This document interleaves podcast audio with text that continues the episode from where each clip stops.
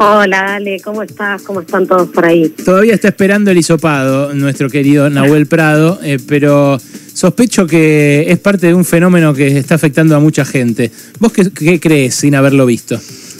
Eh, bueno, no, sin haberlo visto es difícil decir qué, es lo que tiene, pero sí les puedo contar que, eh, de hecho, salió una alerta epidemiológica del Ministerio de Salud de la Nación porque se está viendo un número elevado de casos de gripe A, H3N2, que es este, un tipo de gripe que, digamos, todos los años, más o menos en, eh, para la época del otoño, empieza, empieza a circular, a veces predomina el H1N1, a veces el H3N2, pero este año se adelantó y también se suma con un fenómeno que es que tuvimos poca circulación de otros virus distintos de COVID, sobre todo en 2020, que fue eh, el año que por ahí estuvimos un poco más guardados y con más medidas, digamos, de prevención. Entonces ahora lo que, lo que se observa es este fenómeno de circulación de, virus de la gripe tempranamente ya desde las primeras semanas del año. ¿no? ¿Cómo se previene esto, Flor?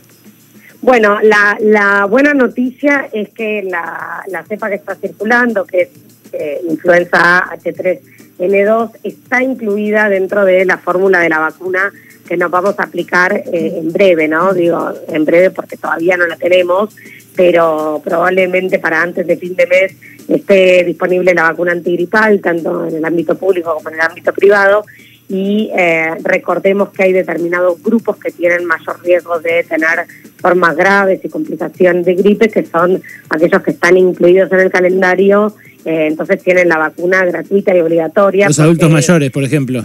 Adultos mayores, los bebés entre 6 meses y 2 años, las personas entre 2 y 64 años con condiciones de riesgo, las mujeres, las personas gestantes.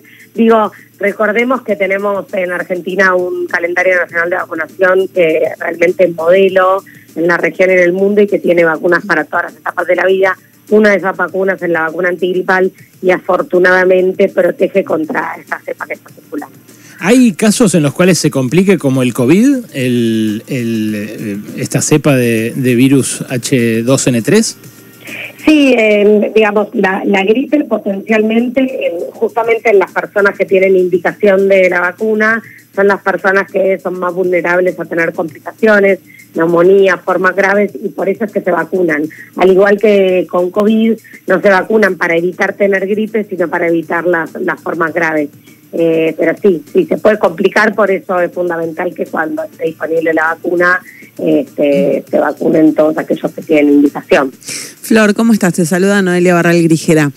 Hola, Noelia. ¿Cómo va? Hubiera creído que en un momento en el que eh, seguimos usando barbijos, un brote de gripe hubiera sido más difícil que, que, se esparza con tanta fuerza como estamos viendo este. ¿No influyen los barbijos en este caso? Sí, lo que pasa es que tengo mis dudas de cuánto realmente estamos usando el barbijo. Yo creo que hay un poco más como una expresión de deseo, unas ganas de que la pandemia se termine, pero la pandemia de COVID no terminó. Eh, de hecho, en los, en los lugares cerrados eh, hay que seguir usando barbijo, pero de forma correcta, ¿no? Que cubra nariz, boca y mentón y no el barbijo con la nariz afuera o el barbijo que queda grande.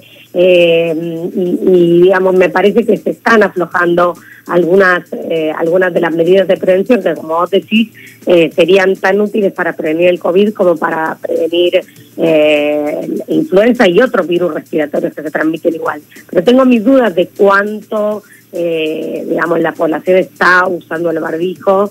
y digo, bueno, en todo caso es contrafáctico, pero podría ser peor aún si no se estuviera usando, ¿no? Si, si lo estuviéramos usando correctamente, decís, eh, tal vez el brote de, gripe no sería tan fuerte.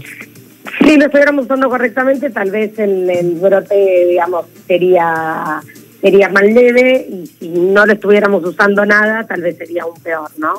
Última, del 1 al 10, ¿cuánto te preocupa el rebrote en China? Esto que forzó a una nueva cuarentena en la provincia de Shenzhen, por ejemplo, eh, o el pico de casos, que tuvo 3.000 y pico de casos que, hasta ahora China no había reportado? Eh, a ver, me preocupa, me preocupa un, un 8, pero creo que lo más importante ahora para transmitir es que todas las personas que eh, hayan recibido las dos primeras dosis y todavía no hayan recibido la dosis de refuerzo. Si ya pasaron cuatro meses desde la, desde la segunda dosis, se tienen que dar la dosis de refuerzo.